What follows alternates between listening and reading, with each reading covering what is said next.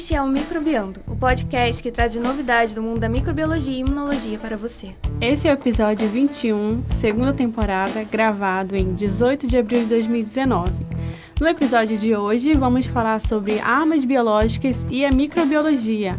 No microlito de notícias, João Vitor e Gabriel nos traz um estudo que mostra um mecanismo de imunodeficiência protegendo contra patógenos entéricos virais. A Vitória vai nos contar como fazer ouro utilizando bactérias e o Gabriel nos traz uma matéria sobre o uso de tubarões na microbiologia. Na filogenia da ciência, a Vitória nos traz a vida de Eli Metchnikoff, o pai da imunologia.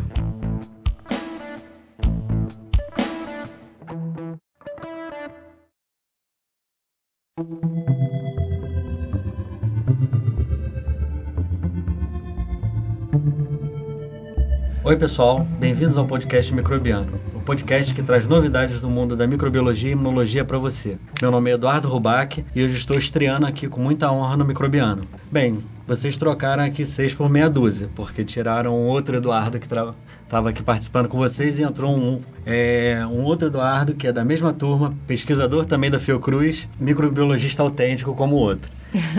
Bem, falando um pouco de mim, eu sou, como eu disse, sou pesquisador da Fiocruz e eu trabalho no laboratório de micro-organismos de referência. Sou chefe desse laboratório e respondo às coleções de micro-organismos da Fiocruz, né, especificamente no NCQS, que são os relacionados com vigilância sanitária, e controlo coleções de fungos, de bactérias e de arqueias. É...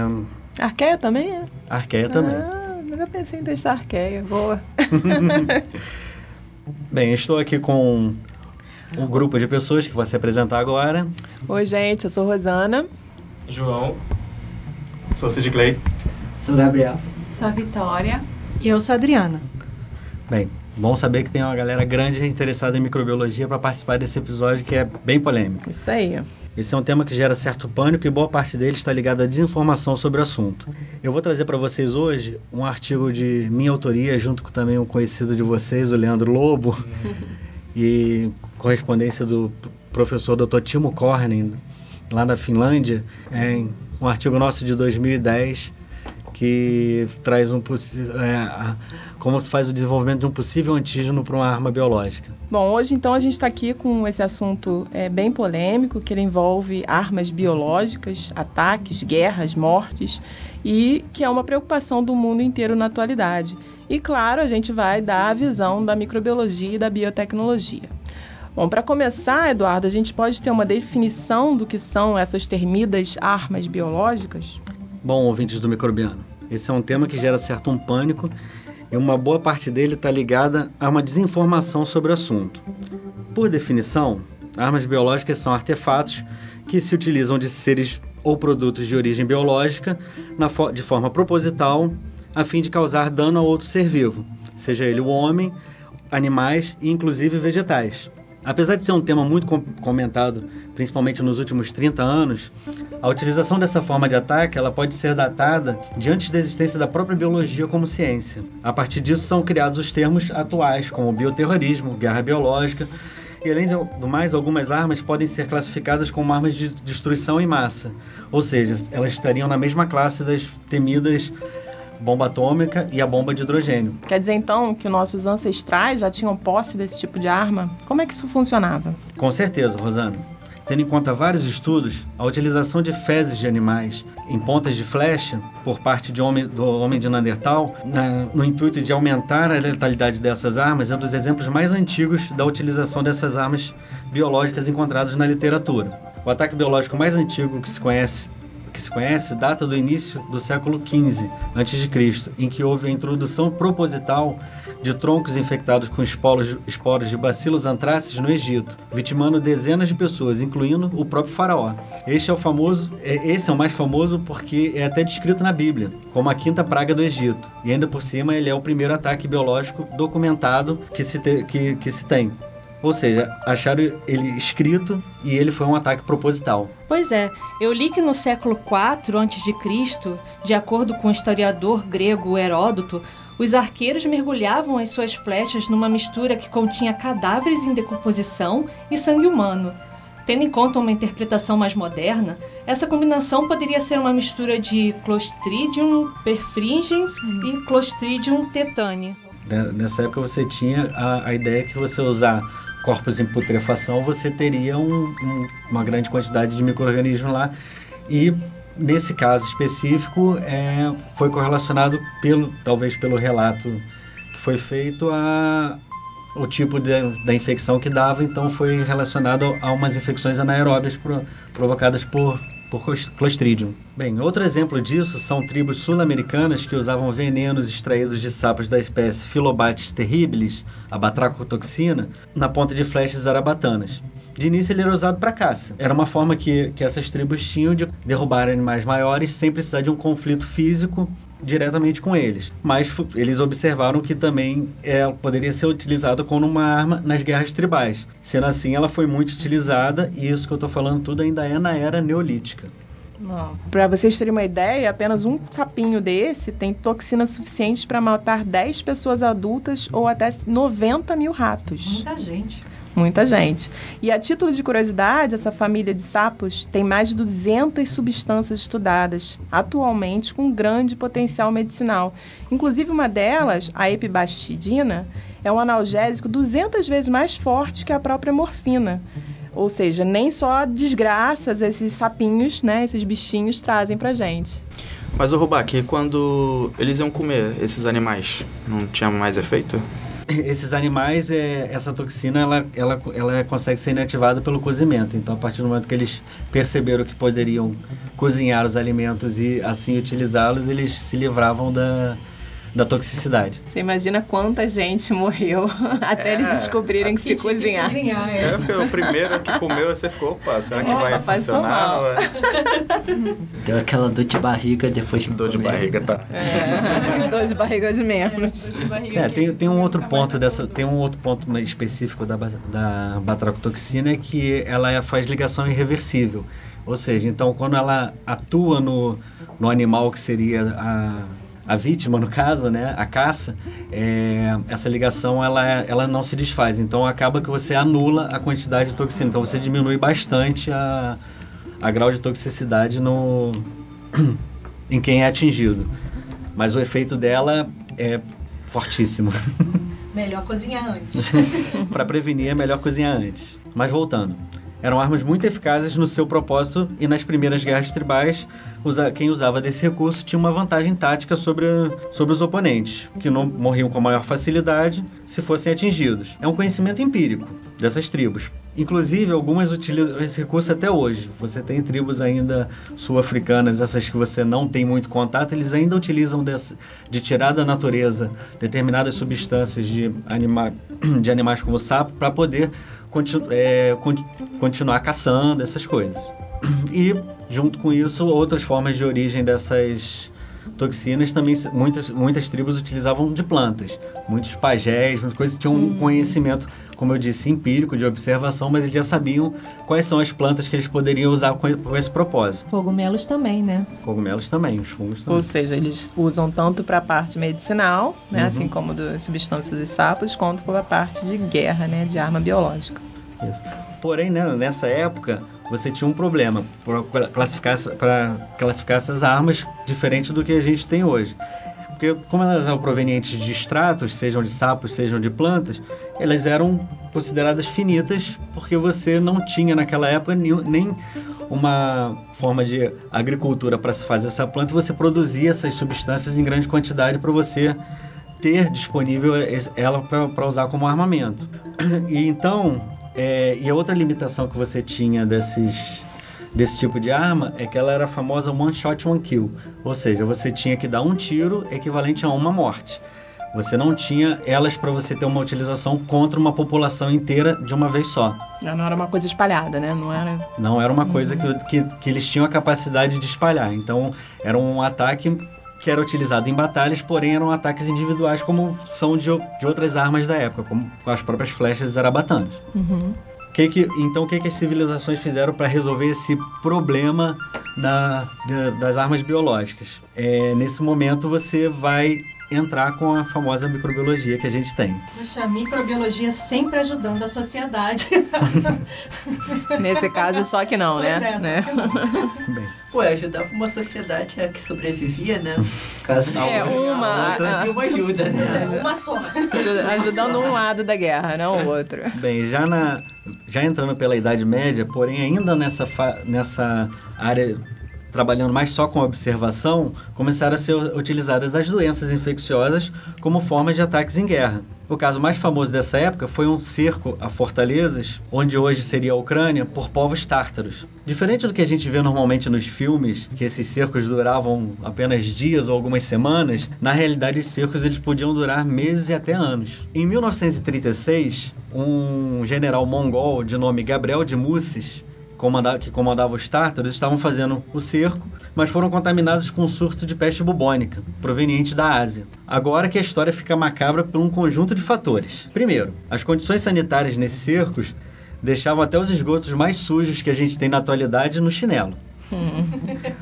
No fronte de batalha, eram utilizados, além de cavalos, cães de batalha, com direito a todas as suas pulgas, que são os principais vetores da peste negra. Terceiro, os prisioneiros sempre ficavam na parte do acampamento onde ficavam exatamente os cachorros e os doentes. Além de que nessa área também você tinha uma grande infestação de ratos. Delícia, hein? Uhum. Só juntando coisa boa. É, e esse general muito gente boa, o Gabriel, ele teve a... ele teve a brilhante ideia de lançar os corpos dos prisioneiros e dos doentes com catapultas para dentro das fortificações, já com a ideia de disseminar a peste para toda para dentro de toda a cidade cercada. Gente, que macabro. Pois é. Bem, a cereja do bolo seria o fato de ser comum nessa época é, o velório desse, dessas pessoas serem feito dentro de casa, com o corpo sobre a mesa principal, ou seja, a própria mesa de jantar mesmo, e eles podiam durar de 3 a 7 dias para depois o corpo ser enterrado ou cremado. Nossa, o que, que a gente vai, vai ter de uma combinação dessas, hein? Bem, é por isso que o pessoal não vivia muito nessa época, né? tá explicado. Exatamente. É uma calamidade, uma, uma- um absurdo total. Para ter ideia, é desse cerco, os poucos, do- dos poucos sobreviventes, muitos deles doentes, fugiram de navio, que obviamente estavam levando também muitos ratos e pulgas dentro dele, para Constantinopla, para Gênova, para Veneza e outros portos do Mediterrâneo. E provavelmente eles foram responsáveis pela segunda grande pandemia de peste na Europa. Essas histórias são macabramente interessantes do nosso ponto de vista, né? É, ao pensar que não se sabia o que, que realmente estava causando essa peste, mas sabia como utilizar ela para matar pessoas, né? Como arma de guerra. Pois é, e tem muitos outros casos que podem ser adicionados nessa lista. Em 1495, em Nápoles, Itália, os espanhóis misturavam no vinho dos seus inimigos franceses sangue de indivíduos leprosos. Nossa. É. Em 1518, os conquistadores do Império Inca, ao correlacionarem o elevado número de mortes entre os indígenas com a varíola trazida pelos próprios espanhóis, começaram a enviar para a linha de frente soldados e escravos que transportavam panos de linho impregnados de secreção de doentes.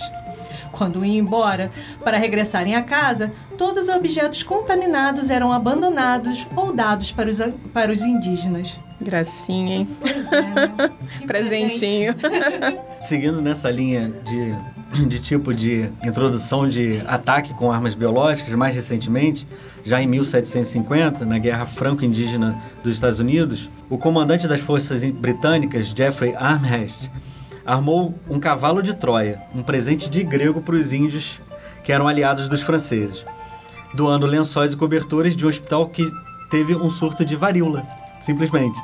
Precisava dizer mais alguma coisa? As pessoas são tão legais, né? Pois é? Bem, se eu fosse entrar aqui no microbiano falando de exemplos de utilizações de, desse tipo de armas em guerras, principalmente nessa época, eu teria que ficar falando até amanhã. Tem muitos exemplos, né? Tem muitos exemplos. Até o Brasil já fez esse tipo de ataque. Caramba, é mesmo? O que, que o Brasil tem a ver com isso? O Brasil quase não entra em guerra, gente. Uhum, Bem, o responsável por isso se chama Luiz Alves da Lima e Silva. Nunca ouvi falar. Quem é esse, Rubac? Bem, na história ele é conhecido como Duque de Caxias. Ah, Em 1865, Caxias pegou todos os corpos de soldados mortos por uma epidemia de cólera no- da sua tropa e atirou no Rio Paraná durante a Guerra do Paraguai. Simples assim. A, consequência disso foi ter contaminado cerca de 80% da população paraguaia da época, matando gente de cólera até Buenos Aires, que é o curso, até onde o Caramba. curso do Rio ia. Para você, ter- pra você ter ideia, é, o, o- a Argentina era aliada do Brasil nessa guerra. Fogo amigo, coisa aí. A Argentina não quis brigar, reclamar, não. Assim, aceitou numa boa. ou quê? Bem, mas esses exemplos dessa época colocam pra gente uma coisa bem clara. Eles já sabiam como usar a arma, mas eles não tinham o menor controle de contenção de como usar essa arma. É, e também que eles passaram do nível de um, um tiro, um tiro, uma morte, para espalhar essa morte O problema é que é de uma forma formas. desenfreada. de uma forma completamente. Tinha como segurar, tanto é que contaminou, inclusive, quem não era pra Até o amigo, até os argentinos. E é engraçado que o Duque de Caxias ele era, considera ele era considerado o pacificador, né? É, Exatamente. Ele é considerado, né? É. Assim, Sim, tipo, ainda é. na realmente, história ele é considerado o pacificador, então. Tanto que em Caxias tem uma praça que se chama a Praça do. Pacificador, que é em homenagem a ele, tem um busto dele e tudo mais. Não era tão. Então ele pacificou paci- de uma forma controversa. Será que as águas de esgoto que passam lá por Caxias nas ruas é em homenagem a isso? Nossa. É. Pesado, Gabriel?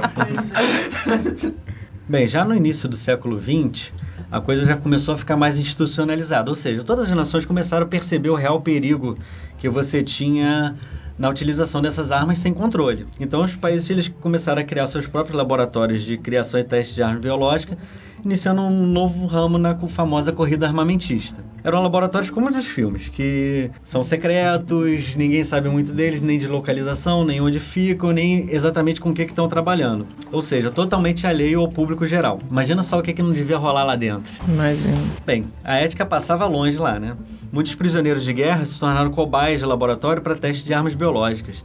Isso quando não se atacavam é, áreas inimigas somente para teste. Um dos países mais cruéis dessa prática foi o Japão. Os japoneses possuíam duas unidades, a unidade 731 e a unidade 100. Estima que só essas unidades mataram, só em testes, dezenas de milhares de pessoas, entre chineses, mongóis, russos e os próprios japoneses.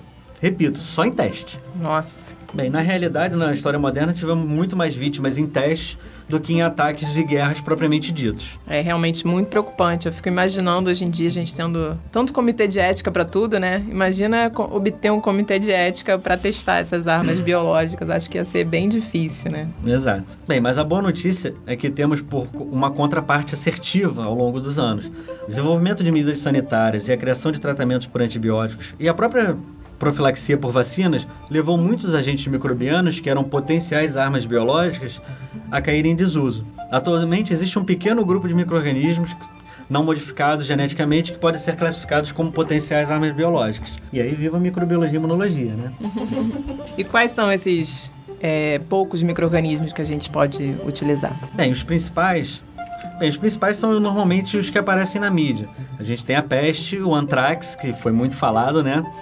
Viroses hemorrágicas, como o ebola, e até mesmo a própria varíola, que mesmo estando erradicada, ela ainda é considerada como uma potencial arma. Eles são os considerados com, com, uma- com como eu tinha dito antes, com potencial de destruição em massa, ou seja, são os que podem causar um, um- um dano a uma população muito grande. Normalmente você tem uma Pensei, eu pensei que agora que essa galera anti-vacina tá criando um novo nicho, né? De, de possível uso de armas biológicas. É, e não- eu- eles têm participação no meio da, da história também. Bem, agora só para ter uma ideia de o quanto que equivale isso, é, equivale isso, por exemplo, uma bomba atômica para você matar uma população de 100 mil pessoas é uma bomba de em torno dos 100 quilos. Já em armas biológicas, você precisaria de mais ou menos 50 quilos dessa, desse microorganismo com o processo de disseminação dele, você conseguiria matar exatamente a mesma quantidade, 100 mil pessoas de uma área bem populosa. É bem mais fácil. É, Imagina que mais barato também, e né? muito, ma- muito mais em conta do que o desenvolvimento nuclear. Assim, para você ter uma ideia de correlação, é só você imaginar o que, que seria uma pessoa de 50 quilos capaz de matar 100 mil pessoas. Nossa. Ou seja, seria o famoso Manowar, né? O, o comando de guerra. Bem eficaz, né? Pensar nisso. Exatamente, bem eficaz. Mas como toda coisa muito eficaz, a gente tem que ter uma, um antídoto, um contra-ataque defesa. e uma defesa. Uhum. Acho que a Polícia Federal vai bater na porta daqui a pouco. Assim, vou, é, voltando a, falar dessas classes, no- no- atualmente você tem esses, esses micro-organismos por, por, por o seu, poder- pelo seu poder de destruição dividido em classes. O CDC atualmente tem a divisão de classes para esses micro-organismos utilizados em arma. Esses que eu falei antes, a peste, a varíola, coisas são os considerados classe A. Mas ainda existem os de classe B e classe C que estão gradativamente com um poder destrutivo menor. E qual seria a real ameaça de uma guerra biológica na atualidade? Bem, uma guerra biológica na atualidade de grande proporção é muito remota. O Protocolo de Genebra de 1925 já fazia menção sobre a restrição do uso desse tipo de, de artefato em conflitos. Para vocês terem ideia, até o Hitler ele era contrário ao desenvolvimento desse tipo de arma. É, chega estranho, né? Você vê um genocida que, ao, con- ao contrário, é uma arma de destruição em massa. Tudo bem que ele us- utilizou de outras coisas, gases e outra- e coisa, mas ele era contra, ele é contra o desenvolvimento de armas biológicas, mas em compensação ele deixou o Mengele fazer o que queria com os seres humanos, né? Verdade. Ele devia ter noção. É, porque ele tinha, na verdade, seria até muito inteligente, porque ele sabia da existência, mas ele não tinha nem Como tecnologia, não, tinha como fazer, mas ele não tinha como controlar. É um É, ele devia de ter noção desse fogo amigo, né? Exatamente. Mas não tem uma história que ele era contra os gases? Que é por causa que uma vez ele. Mas ele deixou Primeira Guerra, mas esse ele deixou ataque. acontecer. As armas biológicas ele conseguiu travar. Bem, e logo depois, logo depois disso, uns 50 anos depois disso, é, do, do Protocolo de Genebra, em 1972, foi assinada e ratificada uma proibição de produção e estocagem desse tipo de arma. Atualmente, mais de 170 países, incluindo o Brasil, são signatários desse termo de conduta. Mas países que sempre estiveram envolvidos nesses conflitos que a gente ouviu na história recente foram os últimos a assinar. Na atualidade, temos uma maior chance de ter é, ataques de bioterrorismo do que uma guerra biológica propriamente dita. O que acontece? É, esses protocolos eles são assinados entre nações, eles não são assinados entre grupos. Ou seja, quando você envolve bioterrorismo, você está falando de grupos que eles normalmente são contra o próprio, até o próprio governo do país que eles estão. Então eles não, não, não respeitam nenhum tipo desse tratado. Na verdade, por que, que existem esses tratados? Esses tratados eles não eles são mais para garantir que você possa impedir caso algum país comece a desenvolver, porque quando você assina um tratado desse, você diz que, olha, você está dizendo que você não produz. A partir do momento que você for fiscalizado e estiver produzindo, você permite que as outras nações possam intervir no seu país. É isso que eu ia perguntar também. É, existem pesquisas hoje em dia com armas biológicas? Sim, Pesquisa existe. Sim. O que está restrito é Usar como? Pro- us- é, aí que tá, usar no, no protocolo, usar não tá, tão, não tá tão claro. Você não pode produzir e estocar. Mas você Produzir e pode estocar. estudar. Você pode estudar, você não só pode estudar, mas você tem que fundamentar seu, seu estudo como preventivo ou, E não como. ou como saúde pública. Até porque você chegar lá e botar no seu. pedindo, ah, eu quero- desenvolver uma arma aqui pra matar. As Eu acho que é pessoas mu- não, não ia passar muito no comitê de ética. Mas, sabe, mas tem muitas brechas também, né? Sim, tem muita A- Não, a na brecha- verdade, na verdade os termos são assinados, mas a, a, a respeitabilidade deles, isso eu digo em, ter, em termos entre países de uma forma ampla, não só relacionada a armas, até comerciais, que eles não são plenamente respeitados e têm brechas para se, para se trabalhar. Mas o que acontece? O, o grande problema, o grande problema de armas biológicas é, é também a grande facilidade de produção delas e o custo baixo. É a pesquisa, só respondendo a Adriana, a pesquisa que acontece é, em, em armas biológicas normalmente se ampara no fato de defesa. Sim. Exatamente. Então é defender um possível Não, é ataque biológico falando, né? terrorista. Então Eu não ia passar assim, eu disse, ah, eu quero matar uma É, não, você. Mas tem, tem é, é, fundações que financiam especificamente isso, tem congressos nessa área. Nessa seja, área, não é sim. uma coisa tão. Não, o comitê, o próprio comitê, existe o comitê que conduz esse, esse termo e os signatários eles se, se reúnem de três em três anos para confirmar que todos os países eles, eles reafirmam a sua assinatura de três em três anos e caso não aconteça eles vão começar a a, buscar por que, que você não está assinando, o que está acontecendo. E fora isso você tem as inspeções da, da ONU.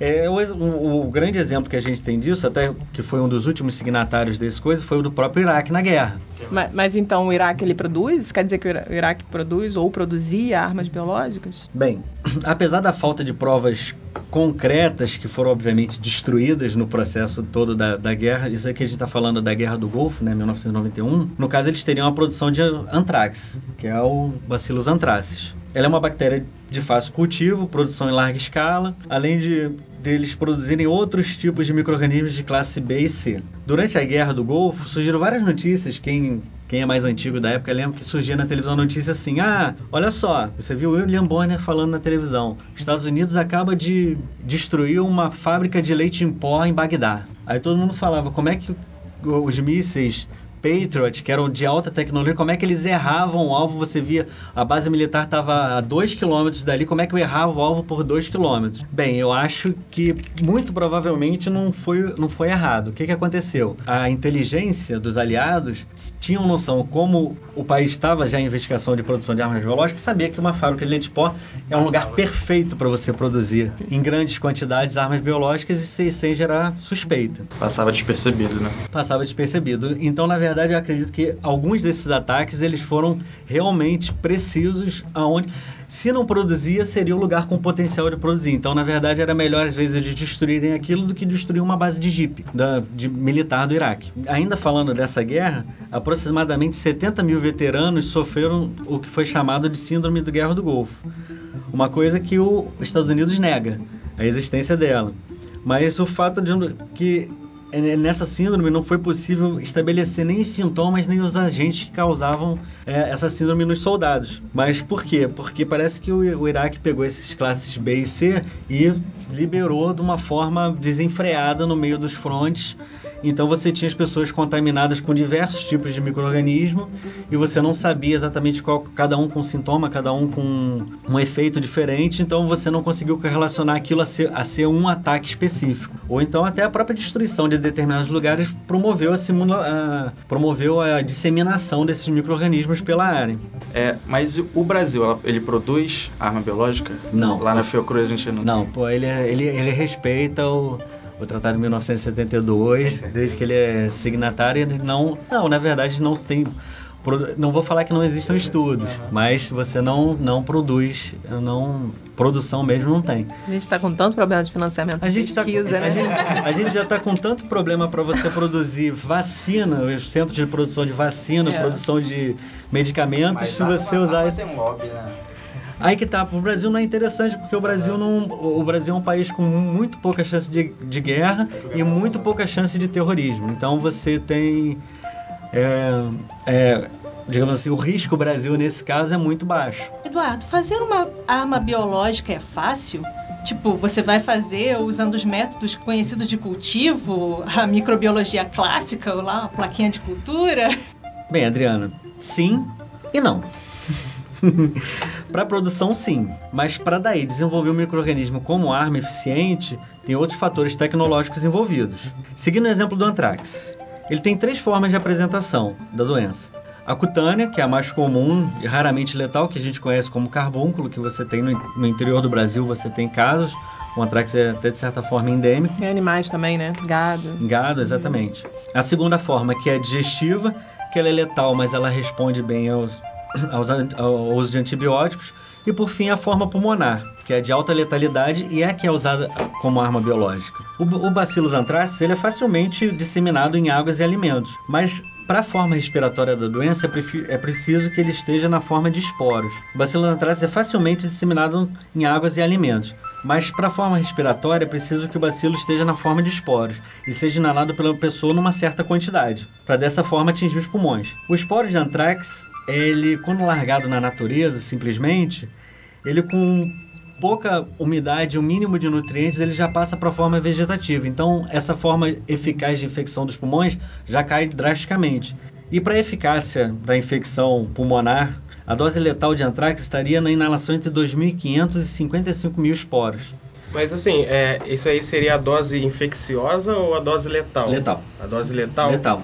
Assim, parece pouco, mas na realidade é, é muito, A né? dose letal para você. É, vamos, vamos especificar um, mais, um, pouco mais essa dose letal. Sim. Ela sendo usada como arma para provocar o antrax pulmonar e para matar a pessoa em duas semanas. É, é um número alto, né? Relativamente é um número alto. alto. Então, na verdade, aí que entra a tecnologia de, da história, que está nos adjuvantes que são aplicados nesses esporos para evitar tanto a agregação, tanto que ele possa, possa evitar ele entrar na forma vegetativa mais facilmente e além de aumentar o tempo de dispersão e suspensão no ar, porque quando você não tem agregação dos esporos, eles ficam mais leves, obviamente, eles ficam em suspensão no ar muito mais tempo. Por isso que existe toda essa, essa principalmente pelos Estados Unidos, essa qual é a palavra? É, qualquer documento que é enviado ao Pentágono ou à, Casa Branca que tem algum tipo de pouca ou muito pouca umidade, eles já ficam super suspeitos, né? Suspeitos Que também. é algo assim, porque Qualquer pó, né? é, qualquer coisa qualquer assim. coisa É, seca, mas assim. rolou um boato, não sei se é verdade, durante os atentados de 11 de setembro, Uhum. que algumas pessoas estavam recebendo cartas com antrax. Sim, eu ainda Boato não, não é boato, Boato não. Não é boato? Não é boato, não. Então é verdade, olha só. Na verdade, esse bo- é,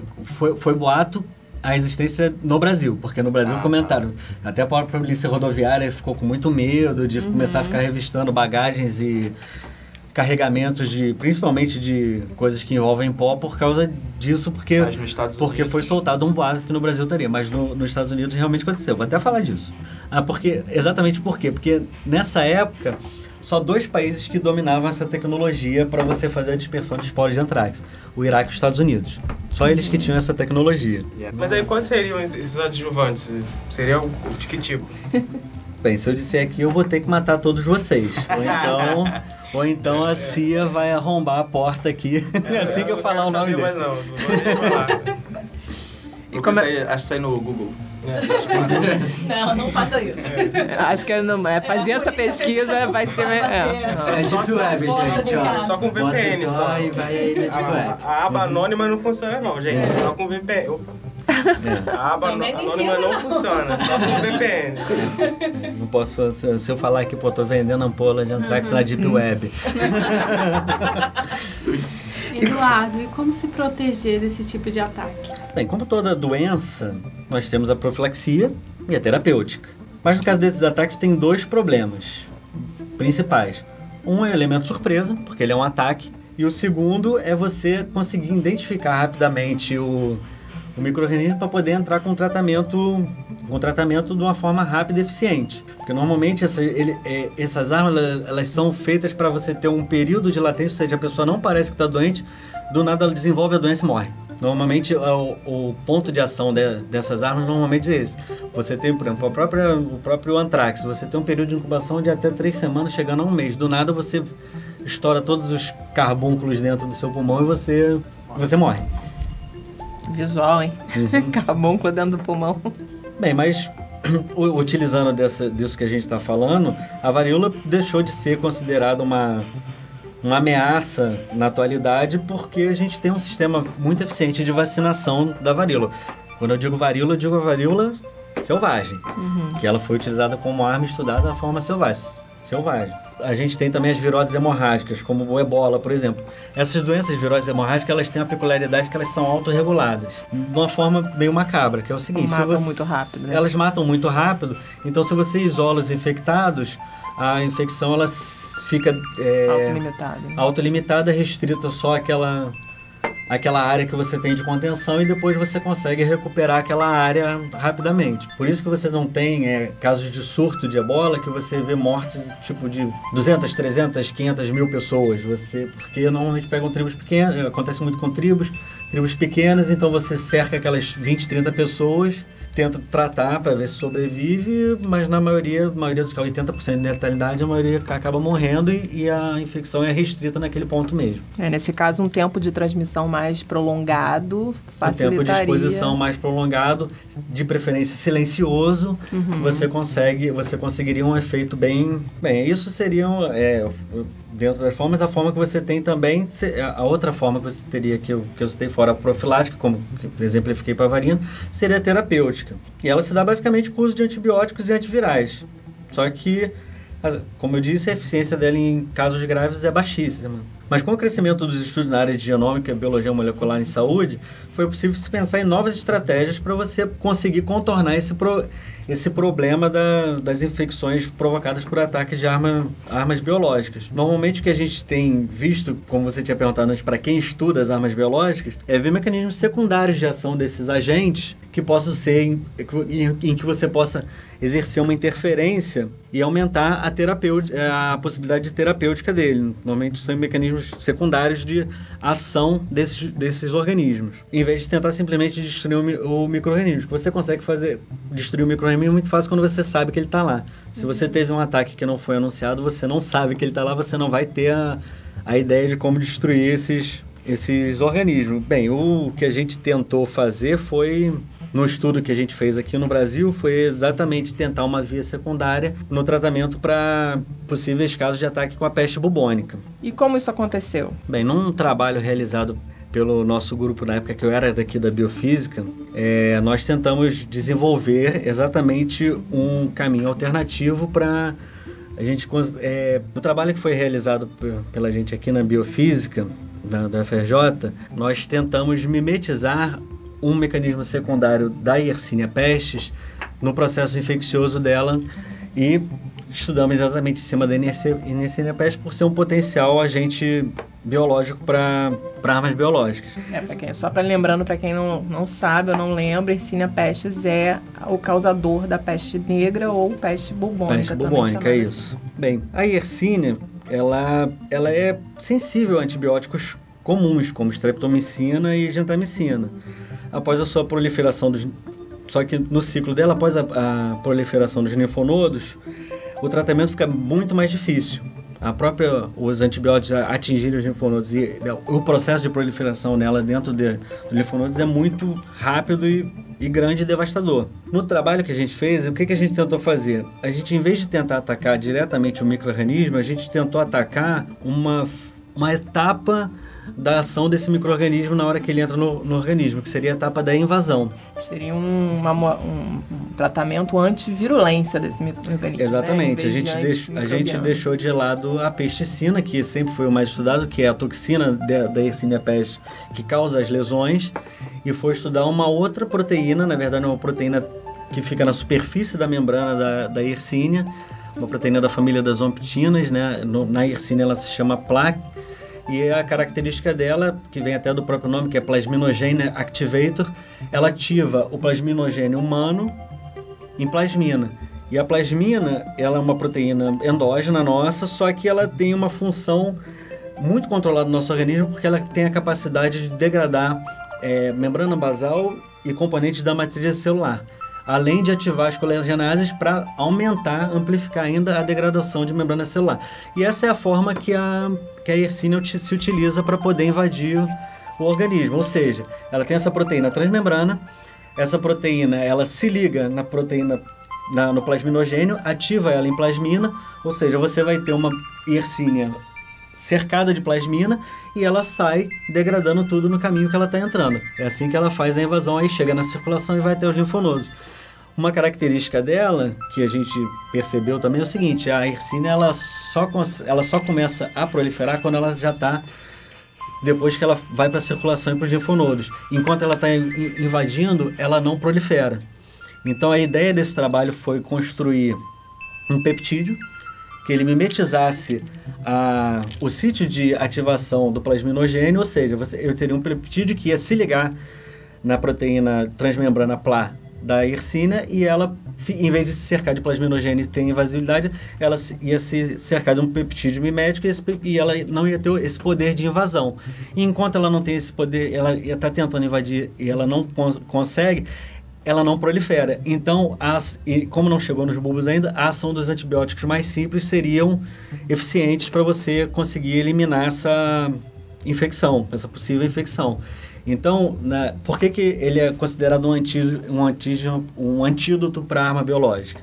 Porque a partir do momento que você desce essas doses para a pessoa saudável, caso ela tenha contato com a Yersinia, aí esse peptídeo entraria em contato com, com, com essas proteínas da Yersinia e inativar a invasão dela. Então você conseguiria fazer uma profilaxia, no, mas isso seria só no caso de você saber da real possibilidade de um ataque com esse tipo de microorganismo.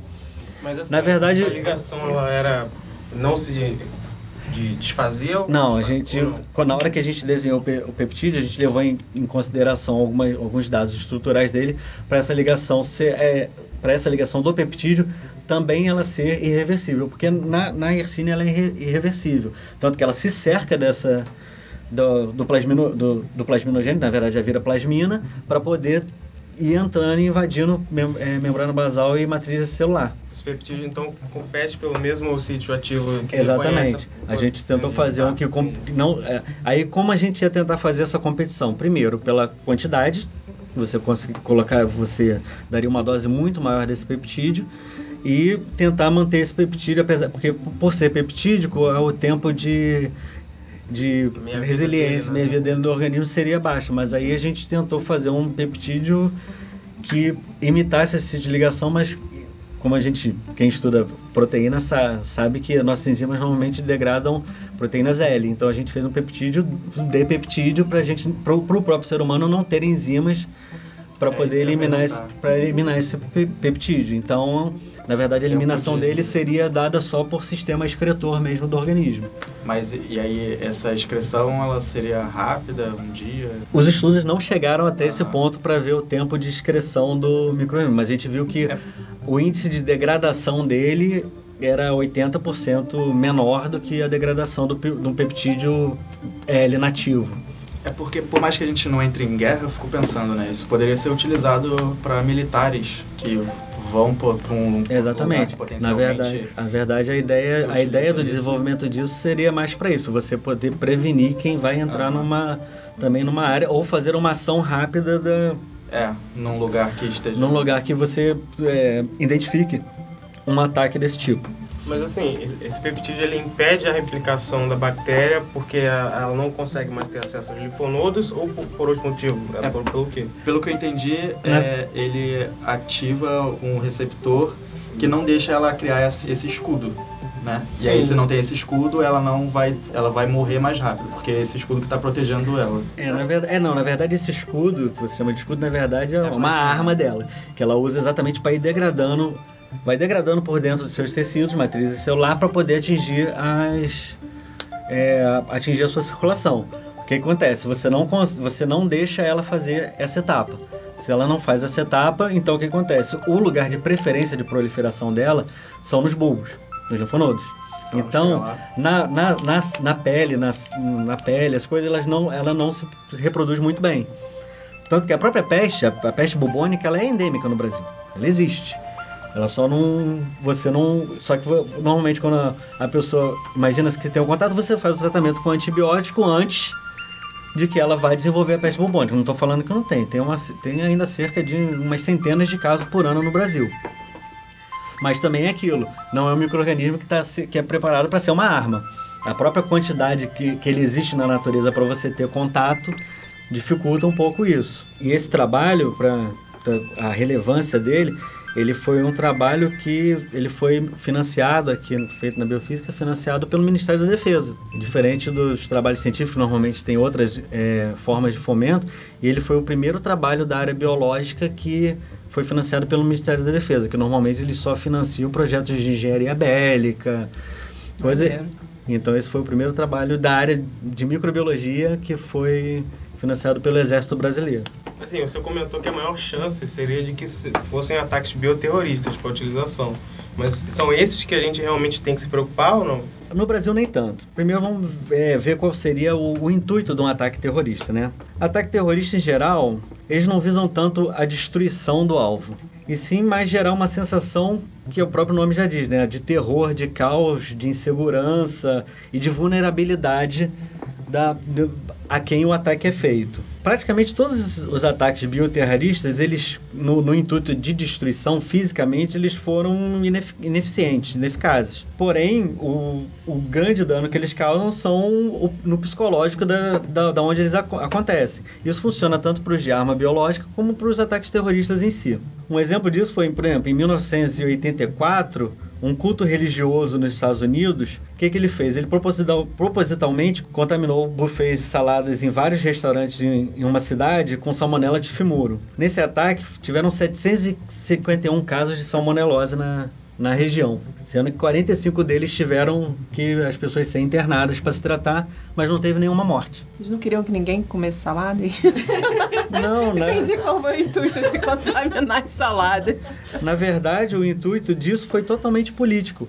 Eles fizeram, é foi uma, um, no caso foi provocado por um, por um culto religioso e ele queria desmerecer o, tipo, a qualidade de, de saúde da cidade para tentar influenciar nas le- eleições locais. Eu Então, pensei que era um Nossa. preconceito com vegetariano. Pois é. Eu pensei isso. Ódio de salada. É, Contra os veganos. poxa, Só de guerra vive o bioterrorismo.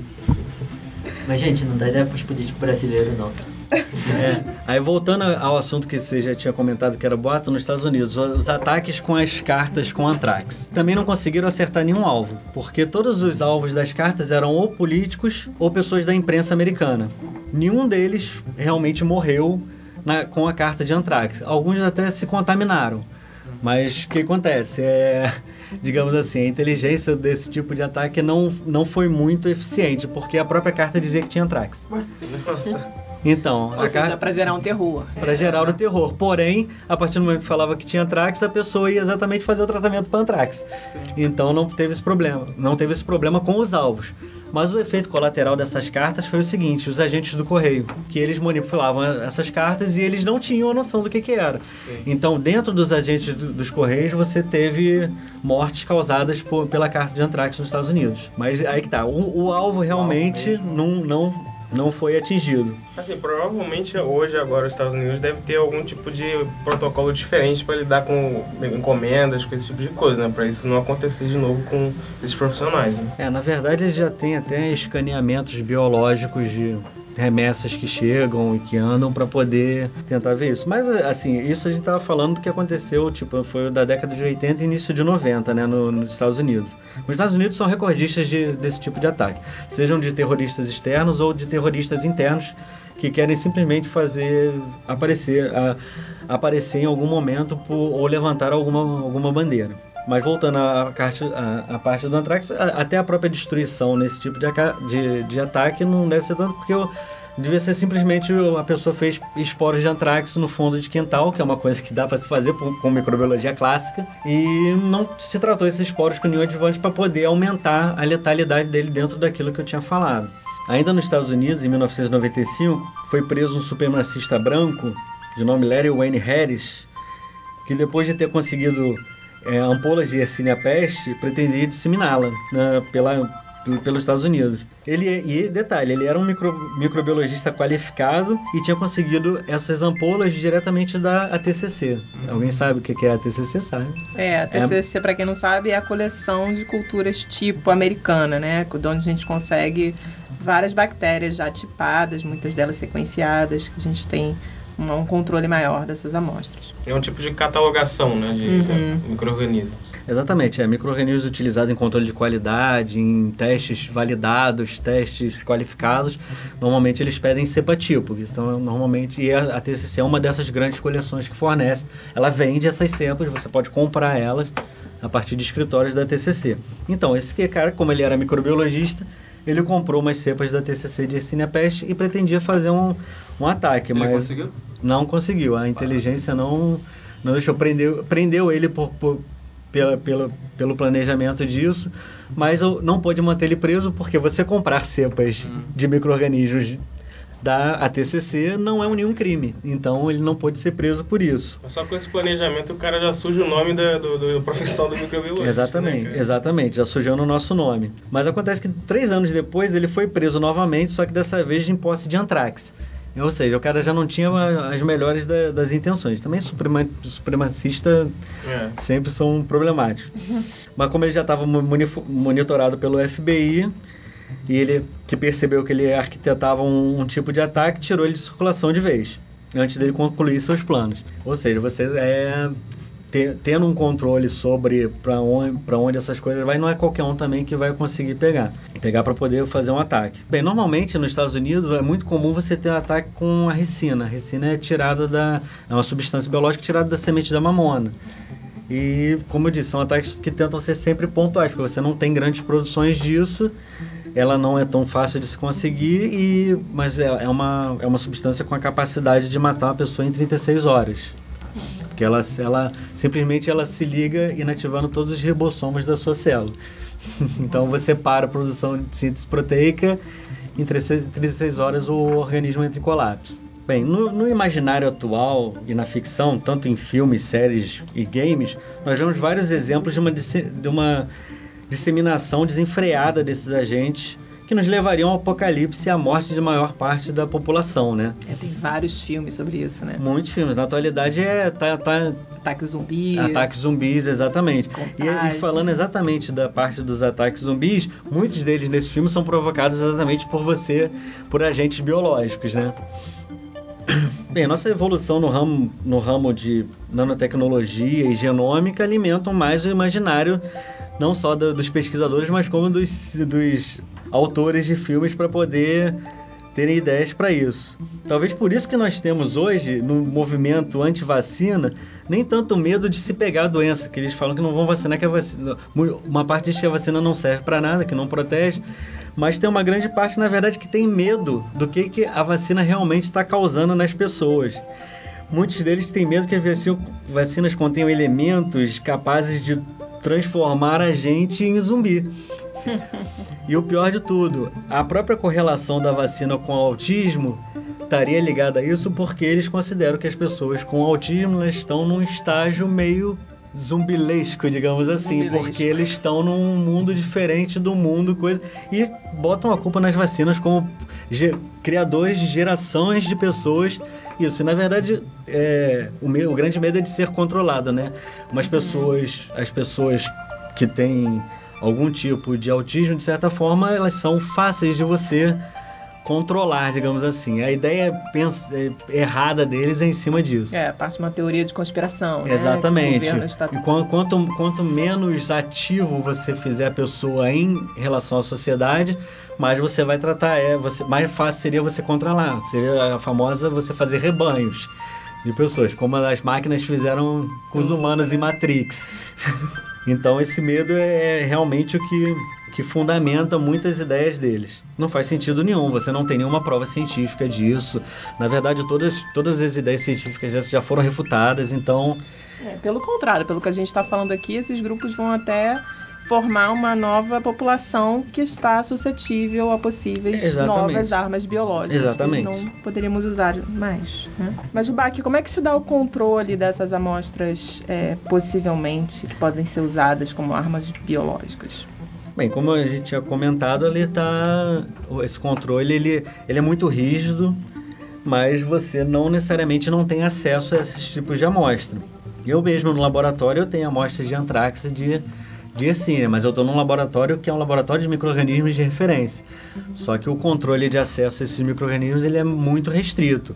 Na verdade, o acesso a eles só eu posso ter, e mesmo assim com autorização nível de diretoria e com pedi e mesmo assim tem que vir um pedido de governo para eu poder mexer nelas. Então, pessoal, se vocês quiserem uma amostra aí, é só mandar um e-mail pro Rubac, a gente vai deixar o e-mail Na, ver- na- depois, na tá? verdade, na verdade, eu- na verdade eu já dei- eu mesmo dei a ideia porque não, como não tem tanta utilidade, eu dei a ideia de destruir essas amostras lá. E tá, tá se correndo porque não, não tem por que se, se guardar manter. essa, se manter, porque é um custo muito alto para você manter elas, o laboratório é todo controlado.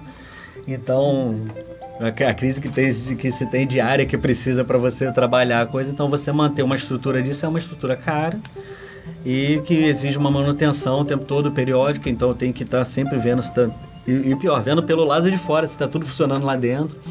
Então não é uma coisa muito simples de manter. Eu, eu optei para até optei em tentar destruir essas amostras, já isso está para ser decidido, mas a princípio elas são o que estão garantindo a minha insalubridade no trabalho.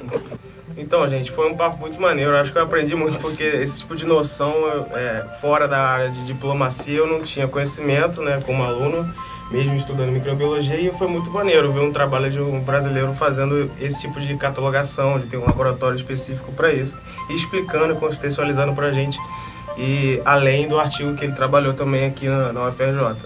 Eu acho que a gente Gostei. sempre traz a- os micro-organismos aqui de uma forma mais é, positiva, Isso, é. né? E a, Exato. a gente vê o lado negativo deles, do Sim. uso deles, né? Não, e o bioterrorismo também acho que permeia muito o imaginário das pessoas, né? Então, assim, aqui a gente conseguiu ver que não é tudo isso. Algumas coisas são reais mesmo, mas tem suas limitações.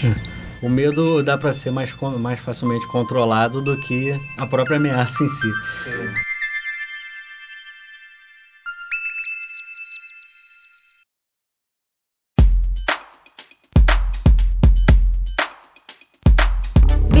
bem-vindos a mais um Microlito de Notícias.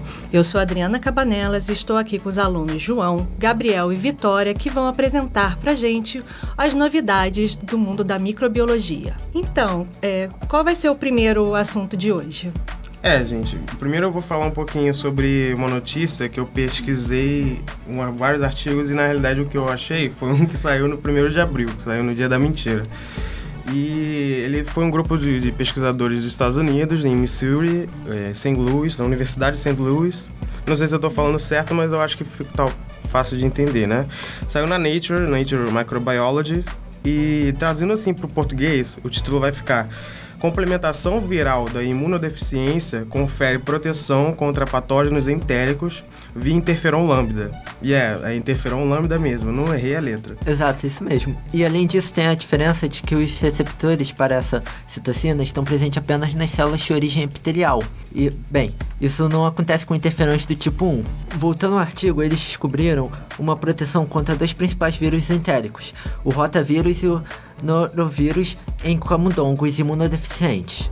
Essa tal proteção era atribuída à complementação viral na imunodeficiência adaptativa dos camundongos, pelo aumento do interferon lambda, na resposta imune do intestino desses camundongos.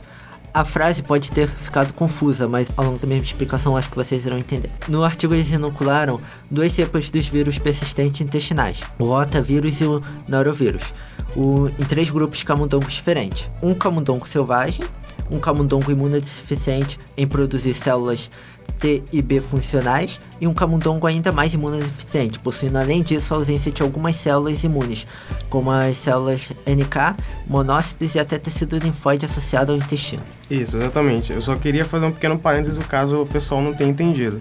A gente primeiro tem um grupo de camundongos completamente selvagens, wild, né, que não tem nenhuma alteração, a gente não induz nada. Tem um outro grupo com camundongos que são imunodeficientes só no quesito de produzir células T e B funcionais, então essas funções das celulares estão comprometidas. E tem um outro grupo de camundongos que são ainda mais imunodeficientes. A gente tem que lembrar que existe também uma defesa imune inata e não são só células avulsas que fazem essa defesa. Tem células também em tecidos epiteliais, como a gente lembra nas mucosas, nas glândulas. Então, assim, existe uma, um nível maior de imunodeficiências que a gente pode estar tá usando como modelo experimental. E só relembrando, esse tecido, o tecido linfóide, ele é presente em uma porção específica do trato gastrointestinal e tem grande importância na regulação da defesa imune inata e adquirida, pois lá é o local de maturação dos linfócitos T e B, que protegem o trato gastrointestinal contra as mais variadas infecções. Também é importante na tolerância a antígenos. Também, é, gente, tem uma coisa no quesito de que, no caso específico do trato gastrointestinal, existe uma especiação celular que é de células Treg, que são células importantíssimas na, na tolerância dessa mucosa, que ela entra em contato com muitos antígenos diferentes. Isso sem contar a microbiota existente lá. Então, você tem um grupo de camundongos que são severamente imunodeficientes, gera uma condição extrema para o modelo experimental deles. É diferente de apenas só células T e B que não estão funcionais. Pois é, voltando ao artigo, os resultados mostraram que, com exceção do grupo de camundongos severamente imunodeficiente, os outros grupos apresentaram alta carga viral em 14 dias pós-infecção.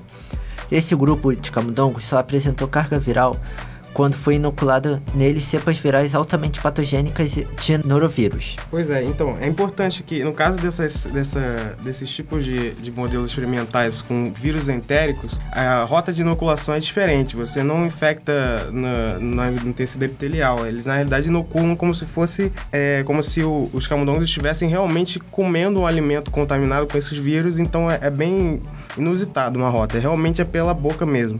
Esses camundongos, eles realmente ingerem esses vírus, que são, óbvio que por evolução, eles foram preparados para sobreviver ao trato gastrointestinal, e aí eles acabam infectando é, os animais. E esses pesquisadores concluíram, assim, vou falar de uma forma geral, que tem provavelmente existe um mecanismo de proteção nesses camundongos que são do grupo de severamente imunodeficientes, de restringir esses múltiplos vírus entéricos, porque a gente tem que lembrar que existe também um viroma, né? Então acontece ali nesse grupo uma maneira de defesa dessa disseminação de vírus. Eles fizeram alguns experimentos para tentar identificar que tipos de fatores virais nessa microbiota e nesse viroma, né, pode estar regulando essa infecção viral. E também fizeram experimentos para ver se a proteção contra o norovírus nesse grupo de camundongos severamente imunodeficientes é, pode ser transmissível. E essa parte, eu, particularmente, eu achei um pouco mais interessante e vou focar um pouco mais nela. Para quem quiser, pode procurar o artigo depois e ler um pouco mais. Então, vamos lá. Eles eram de experimentos de transplante de matéria fecal entre esses grupos de camundongos, só que eles fizeram esse modelo antes de inocular com o norovírus que foi o único vírus que fez com que houvesse essa proteção. É, e eles detectaram essa proteção nos grupos de camundongos imunodeficientes que receberam o transplante fecal do grupo de camundongos que são severamente imunodeficientes, aqueles que não conseguem produzir nem a defesa inata é, associada ao, ao trato gastrointestinal. E essa mesma proteção também foi identificada depois da filtração da matéria fecal. Depois que eles processam essa matéria, eles passam por um filtro que retém até eucariotos e bactérias, e ainda assim foi vista essa proteção nesses animais que receberam essa matéria fecal. E assim, várias perguntas a gente pode falar aqui, mas o tempo é curto. Mas é importante a gente notar que os níveis de regulação que uma patogênese pode ter vai além de uma desbiose na microbiota dos camundongos. O próprio viroma pode estar tá relacionando. Porque, assim, até mesmo depois que você filtra essa, essa, essa solução e inocula nesses camundongos, acontece essa, essa proteção que antes não, a gente não via. Então, os níveis de regulação e comunicação entre vírus, vírus de bactérias e a microbiota dos camundongos, ou no caso, extrapolando para a gente também, é muito mais complexo do que a gente está tentando elucidar, né? É importante, isso eu acho muito engraçado, muito interessante, né? E aí, basicamente, era isso que eu queria trazer para vocês. O Gabriel pode comentar um pouco mais, porque eu não, isso não é a minha área, né? Eu não trabalho com microbiota e nada do gênero. Bem, como eu estudo microbiota intestinal, eu vejo que a microbiota interfere muito nas doenças que pode estar presente no intestino de uma pessoa, né? Então, assim, eu vejo que tem algumas doenças, assim, principalmente a doença que eu trabalho, que é a colitite pseudomembranosa, colite pseudomembranosa, que é causada pelo C. um dos tratamentos dela é feito pelo, através do transplante fecal. E assim, há vários estudos que mostram que o transplante fecal pode ser influencia várias doenças, tanto neurológicas, assim, também, que são as mais estudadas que falam, né? É, tem que lembrar que, olha só, C. diff é Clostridium difficile, né? Clostridioide difficile, que como, mudou o nome. Como é que é o nome dessa doença? É colite pseudomembranosa? Colite pseudomembranosa, porque ah. ela faz tipo uma pseudomembrana em volta do intestino, do epitélio intestinal. Aí. Hum, que louco. Não fica bonito o intestino, gente. Não procura na internet isso, por favor. Com não. Poxa, muito legal esse artigo.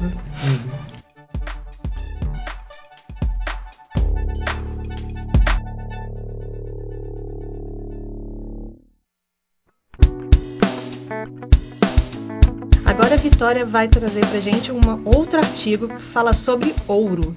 E aí, como é que é esse artigo? Então, o ouro solúvel é um composto tóxico para bactérias porque gera estresse oxidativo nas células bacterianas e impede o funcionamento ideal de algumas funções enzimáticas. Mesmo assim, algumas bactérias, como copriavidas metaliduras, conseguem formar biofilmes em grãos de ouro. É possível então imaginar que essas bactérias utilizam algum mecanismo para conseguirem sobreviver. Você imagina qual seria ele, Adriano? Não, não tenho nem ideia. Qual seria? Essas bactérias conseguem transformar o ouro solúvel em nanopartículas de metal. O ouro na forma solúvel tóxica, presente na célula, é transformado no citoplasma em partículas de ouro, deixando assim de ser tóxico para essa célula. Nossa, que legal! Essa espécie consegue então digerir o ouro, estou fazendo aspinhas aqui no ar, obtendo compostos não tóxicos. Verdade, só que apesar dessa espécie ser bem legal, quero apresentar outra espécie chamada Delphitia acidovorans. Bem, na verdade o termo não seria bem digerir. O que essas bactérias estão fazendo, na verdade, elas estão sintetizando moléculas maiores de ouro a partir de nanopartículas de ouro. Inxalá. Verdade. Só que apesar dessa espécie ser bem legal, quero mostrar para vocês outra espécie chamada de Delphitia acidovorans. Pesquisadores descobriram que as colônias bacterianas dessa espécie, quando crescidas na presença de ouro solúvel, eram cercadas por halos escuros de nanopartículas de ouro, causada pela deposição de ouro ao redor da colônia. Descobriram também a substância química produzida por essas bactérias, que foi chamada de delfibactina, responsável pela precipitação. Essa substância é secretada para a bactéria, precipita o ouro no exterior da célula, impedindo que o ouro solúvel presente no exterior entre no citoplasma e cause a toxicidade. Essa substância é secretada pela bactéria, precipita o ouro no exterior da célula, impedindo que o ouro solúvel presente no exterior entre no citoplasma e cause a toxicidade. Resumindo, a primeira espécie transforma o ouro solúvel no citoplasma, que é a forma tóxica para a bactéria em ouro sólido, mas que continua dentro do citoplasma, enquanto que a última espécie produz e libera no meio extracelular a delfibactina, e essa substância faz ouro solúvel do lado de fora da célula virar ouro sólido não tóxico. Qual seria a possível utilização disso para a humanidade? Vamos produzir ouro com bactéria? Bom, como o microbiologista Frank Hayes, da Universidade de Adelaide, na Austrália, disse, a delfibactina poderia ser usada para produzir catalisadores de nanopartículas de ouro para muitas reações químicas, ou então para precipitar ouro das águas residuais produzidas nas minas, por exemplo. É, que legal. E uma ideia agora aqui, que uma coisa que é um problema, seria você utilizar essas substâncias para você recuperar ouro de equipamentos eletrônicos. Eu pensei, porque eles utilizam muito ouro em, entradas P2 de fones, de microfones, qualquer equipamento de som, eles precisam que o ouro tenha uma condutividade muito maior do que outros metais. É outro ponto disso é que na atualidade um dos principais os principais antimicrobianos que a gente tem que não são utilizados em saúde, são utilizados em materiais, essas coisas são, são nanopartículas de metais, incluindo ouro, prata, cobre. Então, se uma, um microorganismo está desenvolvendo uma resistência a esse tipo de, de ação antimicrobiana, tem que ver se isso não pode, como se, ainda mais sendo bactéria, se isso não pode ser passado para outros tipos de bactérias. Sim, que seria bem perigoso. É. Fiquei pensando aqui, esses pesquisadores eles começaram a testar com ouro solúvel, né? Será que é caro ficar fazendo esses testes com ouro? é... Não, não. O, quando a gente compra é, ouro até para a produção de nanopartículas de ouro, o valor é o valor de um reagente normal, porque a quantidade de ouro na, na solução não é, é não é muita como se fosse uma barra. Você imagina se logo uma barra de ouro, mas não. Você usa uma quantidade. Tem que lembrar que a gente está falando de átomos. Então, você numa solução, você tem poucos desses átomos de ouro na. Então, não é tão caro assim. Até porque se fosse assim, não seria usado em equipamentos eletrônicos tão baratos. Sim, mas é nunca tenha planejando isso, mas é, cara, se a gente tivesse que fazer isso em uma escala de massa assim, tipo, é, tipo, sei lá, modo de produção de bactérias depositando ouro seria geraria pelo menos pipetas de ouro assim ou não? Não chegaria perto. Pepitas de ouro? É, pepitas, é. Falei pipetas só com trocadilho. Ah. Bem, é, teria que ver como, como a gente está falando de um determinado microorganismo, tem que ver qual seria o custo de produção desse microorganismo e o quanto que seria a capacidade dele de produzir essa substância que faz a, essa agregação para fazer o ouro sólido. Então, às vezes, o meio de cultura que você precisa para cultivar em larga escala esse microorganismo vai sair muito mais caro do que a quantidade de ouro que você vai poder recuperar com, com esse processo. É, faz sentido, né? É, desistir.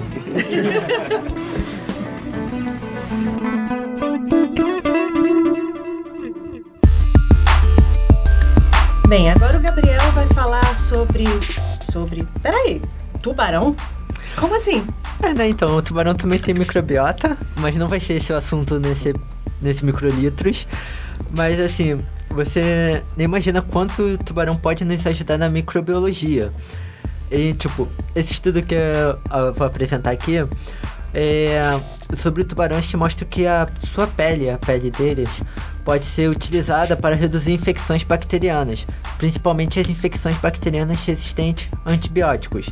Então assim, vers- então assim, estão estudando para fazer versões sintéticas da pele de tubarão para revestir superfícies em ambientes hospitalares e ambientes de risco. É, o que, que o tubarão tem a ver com a pele do tubarão com bactéria resistente? Peraí que eu tô perdida. É, falando assim, parece bem zoado, assim, nada a ver, mas é, para responder sua pergunta, primeiro preciso ressaltar um certo tema. As bactérias são parte integral e inseparáveis da vida da Terra. Estão presentes em quase todos os lugares que se possa imaginar, inclusive dentro de todos os organismos, né? Algumas delas não nos fazem mal algum, geralmente elas nos protegem contra diversos micro-organismos como patógenos externos, assim competindo como nutriente ou evitando a colonização deles. Como seu tempo de geração é curto, por exemplo, algumas ecóides podem durar até 15 minutos, assim, o, o tempo de geração, elas conseguem rapidamente sofrer mutações e responder ao ambiente em que habitam. Isso facilita a permanência dela em diversos ambientes, todo o ambiente pelo mundo todo, né? Sendo assim, com a introdução dos antibióticos, as bactérias com o tempo desenvolvem mecanismos permitindo a sua sobrevivência e então gerando resistência a diversos antibióticos. Sei. E como exatamente então esses mecanismos são desenvolvidos? Explica para o ouvinte. Bem, os antibióticos eles proporcionam uma pressão seletiva no meio em que foram introduzidos. Então, tipo, as bactérias que têm maior capacidade de se adaptar a esse meio que pode matar elas, elas vivem e elas que são multiplicam mais rápido. Então, elas vão se tornando resistentes aos antibióticos com o passar dos anos. Assim, com o passar dos anos vai ter um número de bactérias vai ser resistente àquele antibiótico que foi usado constantemente. Ou seja, com o uso frequente de antibióticos, vai colaborar para o desenvolvimento de bactérias resistentes conforme o tempo. Cada vez mais espécies vão, vir, vão ficando resistentes aos antibióticos. É, a gente tem que lembrar que na realidade é, é um uso inadequado de, de é, antibióticos, porque muitas vezes é, o quadro clínico da pessoa não dá para você saber qual é o, o, a bactéria específica para você utilizar um antibiótico específico. Então, como a vida da pessoa está em risco, o médico acaba receitando um antibiótico mais geral que vai promover uma seleção dessas bactérias mais resistentes. Às vezes nem sou médico, né? Eu também, semana retrasada, usei antibiótico porque estava gripado assim, eu nem fui no médico, só comprei mesmo de farmacêutico. Olha só, todo errado. Não, sai da sala, sai da sala agora. Valeu, tchau, gente. Antibiótico para resfriado, tudo errado. Minha vida, né? Então, gente, essa é uma brincadeira nossa. Não façam isso. Não usem antibióticos inadequadamente, porque senão vocês vão acabar ferrando com a saúde de vocês. Teve até um vídeo que rolou na internet faz pouco tempo de um pessoal que fez uma placa de H enorme, colocando várias concentrações de antibiótico e colocando, né, é, as bactérias nas pontas e você vendo que a partir do tempo elas vão ficando resistentes, resistentes até a alta concentração. É muito bonito assim de se ver que realmente como você pode selecionar rapidamente as bactérias para ficarem resistentes a antibiótico. Assim, eu não achei bonito não, eu achei aterrorizante. não, o experimento é, é bonito. Até ela ficar resistente é, é totalmente apavorante. Mas o que, que os tubarões têm a ver com isso aí tudo? Agora eu posso explicar, na verdade, por que a pele do tubarão tem a ver com isso, né? Porque, tipo, a pele do tubarão é composta por milhares de pequenas escamas em forma de V, que é chamada de dentículos dérmicos. Esses dentículos dérmicos se sobrepõem um ao outro e formam a pele do tubarão que conhecemos, além de auxiliar no desempenho hidrodinâmico através da redução do atrito com, atrito com a água. Isso também é muito usado em nadadores profissionais. Uma, a roupa que eles usam geralmente é um pouco parecida com a pele de tubarão, é inspirada nisso. É, mas eu acho que foi abolido, acho que não pode mais usar. É, então, gente, eu tô um pouquinho atrasado, assim, vocês veem que eu sou totalmente uma pessoa atrasada. Mas o importante aqui, é a tecnologia em cima da história. Sim. É importante a tecnologia, né, gente? Não vamos pensar nisso, não. Não sou nadador, então tá de boa. A partir disso, os pesquisadores se inspiraram nesses modelos de textura dos dentículos e pensaram em produzir superfícies resistentes a bactérias. A finalidade inicial dessa ideia era utilizá-la para reduzir o acúmulo de micro-organismos marinhos em casco de embarcação, mas estão pensando em talvez também pudesse usar isso em ambientes hospitalares. Essa nova tecnologia recebeu o nome de Sharklet. Está sendo cada vez mais estudada para que possa ser aplicada em hospitais e reduzir a quantidade de micro-organismos em gerais, mas também aqueles que são mais é, preocupantes e resistentes, que muitas vezes estão relacionados com infecção hospitalar. E eu gostaria de voltar aqui e falar um pouquinho do Clostridium difficile, né? Porque é minha área que eu amo e está muito relacionado nisso. Pois é, fazendo alto jabás. Bem, tomara que essa tecnologia dê certo. Mas agora pensando, é, atualmente existe alguma coisa que tem o mesmo intuito de reduzir a quantidade de bactérias resistentes nos, nos hospitais? Então, nos dias de hoje são utilizados ligas de cobre, pois sabe-se que o cobre interfere em alguns processos celulares e diversos micro-organismos, o que torna tóxico para vários deles, né? Mas o chaclet teria uma atuação diferente. Nas superfícies da liga de cobre, as bactérias conseguem se aderir e muitas acabam morrendo, pois, como foi explicado antes, o cobre é tóxico para a maioria delas. Já o material inspirado na pele de tubarão, as bactérias teriam grande dificuldade em se aderir devido às superfícies de escama. E uma vez que isso ocorre, as bactérias demandam mais energia para se agregar à superfície, que torna mais provável que elas ou colonizem outros locais que sejam mais fáceis ou elas até morram. Então almeja-se utilizar esse futuro novo material em superfícies que são muito manuseadas, como maçanetas, interruptores de luz, ajudando, portanto, a reduzir a quantidade de bactérias nessas superfícies. Então há grandes expectativas para que o Chaclad ajude a reduzir a taxa de infecções por doenças que são preocupantes hospitalares, como o Staphylococcus aureus, resistente à meticilina, e também a Clostridium difficile, né? Porque eu vou falar disso até eu sair desse podcast.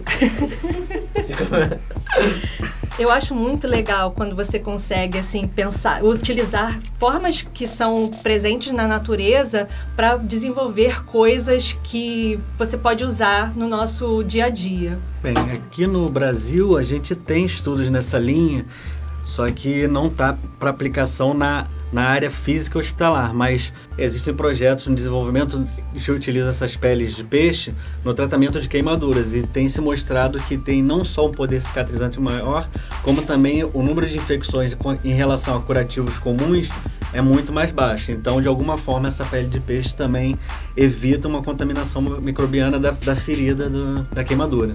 É, então, eu também fiquei pensando aqui, eu estava escutando, fiquei viajando o que, que eles iam fazer com essa pele de tubarão, né? Se ia colocar no paciente, alguma coisa assim, se ia ser como essa, essa, essa que é utilizada como pele de peixe para cicatrizar a queimadura, né? Mas aí eu vi que a ideia então é colocar em, mais em objetos, né? Que também é bem legal. E objetos mais utilizados que são mais tocados, né? Assim, que talvez pode evitar a infecção, assim, transmissão. Sim, é, essa parte de você pegar né, a inspiração na natureza e passar para alguma coisa se chama biomimética e é muito interessante.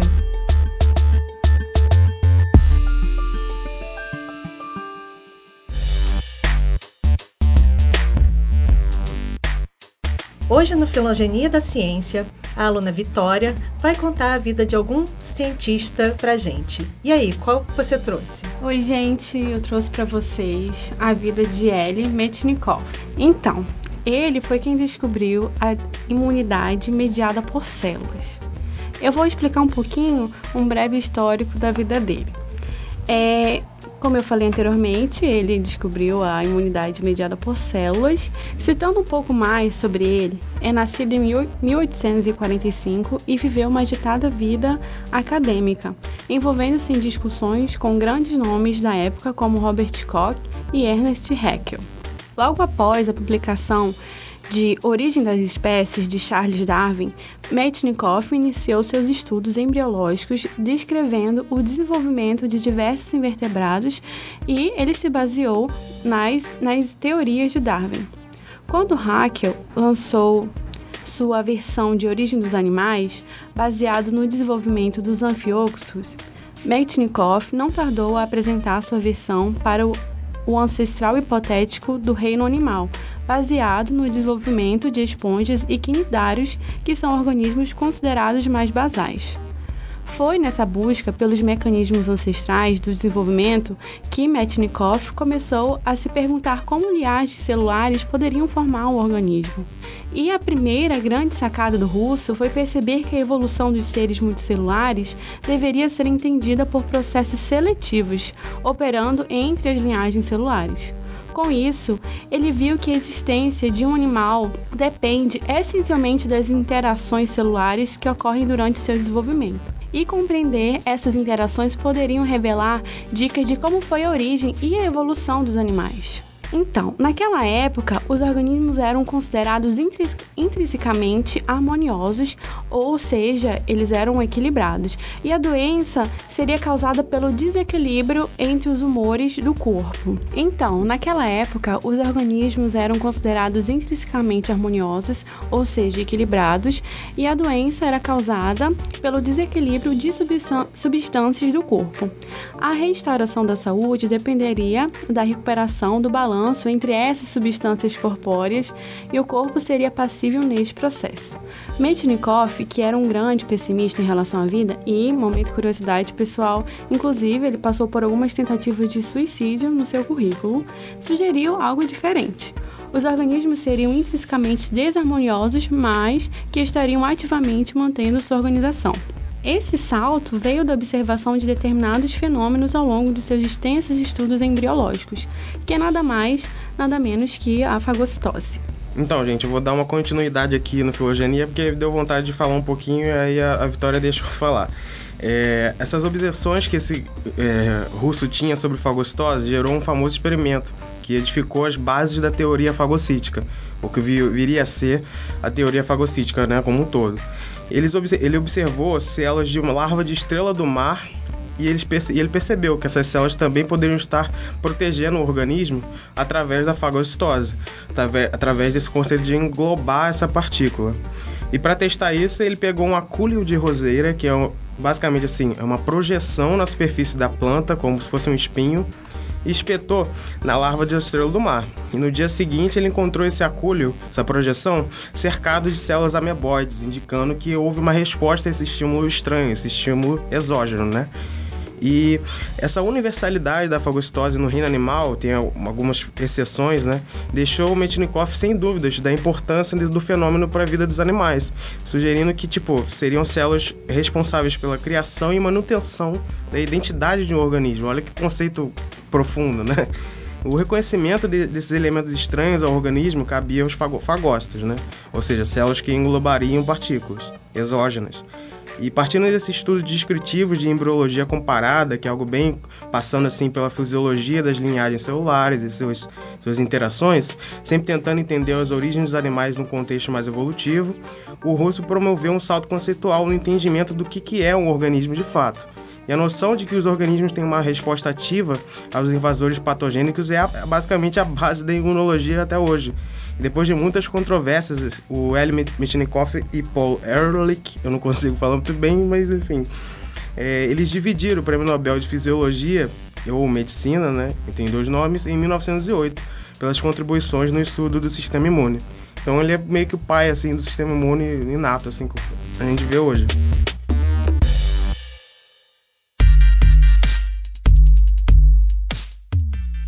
Bom, recebemos algumas correspondências. A primeira delas foi da ouvinte Lana Bentes, que mandou pra, pra gente pelo Facebook, dizendo: Um podcast com micro-organismos promotores de crescimento de plantas seria maravilhoso. Muito legal. A Luciene Santana escreveu: Parabéns, adorei o tema e vou repassar para os meus alunos de educação básica. Isso ela estava falando pra gente sobre o episódio 18, onde a gente falou sobre T. Cruze, né, Adriana? Aê! É. Ela adorou. E a Lídia Sarmanho no Twitter falou também: Aê, T Cruze ganhando espaço no podcast. Show de bola, curti demais. E mandou a gente um emoji de microscópio. É isso aí, gente. Pede mais pra eu poder fazer bastante de. Pois é, parece que agradou Parasito, bastante o parasito, né? E foi o nosso primeiro. A gente Pois é, pode foi o primeiro. explorar mais. Legal. Sair da microbiota, né? Obrigada, gente, pela, pelas mensagens.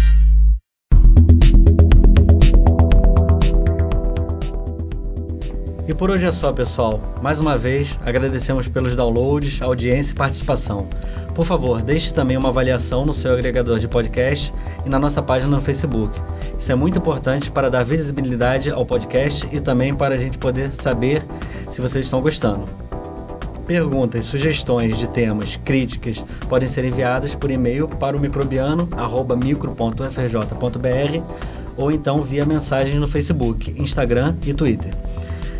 No site cienciaexplica.com.br postamos mais sobre os assuntos que falamos hoje, além de outras matérias interessantes e eventos da área. O nosso podcast está lá no site Ciência Explica, no agregador de podcasts da sua preferência ou no Spotify. O podcast microbiano tem o apoio do Instituto de Microbiologia Paulo de Góes e do Instituto de Biofísica Carlos Chaga Filho, ambos da UFRJ e também da Fiocruz. Além disso, temos apoio da SBBC, da SBI, da SBM e da SBV, do site de divulgação científica, a Ciência Explica e do iBent. Este episódio foi produzido por Hugo Marins, do NOTEM, Núcleo de Novas Tecnologias e Mídias do Instituto de Biofísica. A trilha sonora do Microbiano foi produzida por Daniel Vasquez.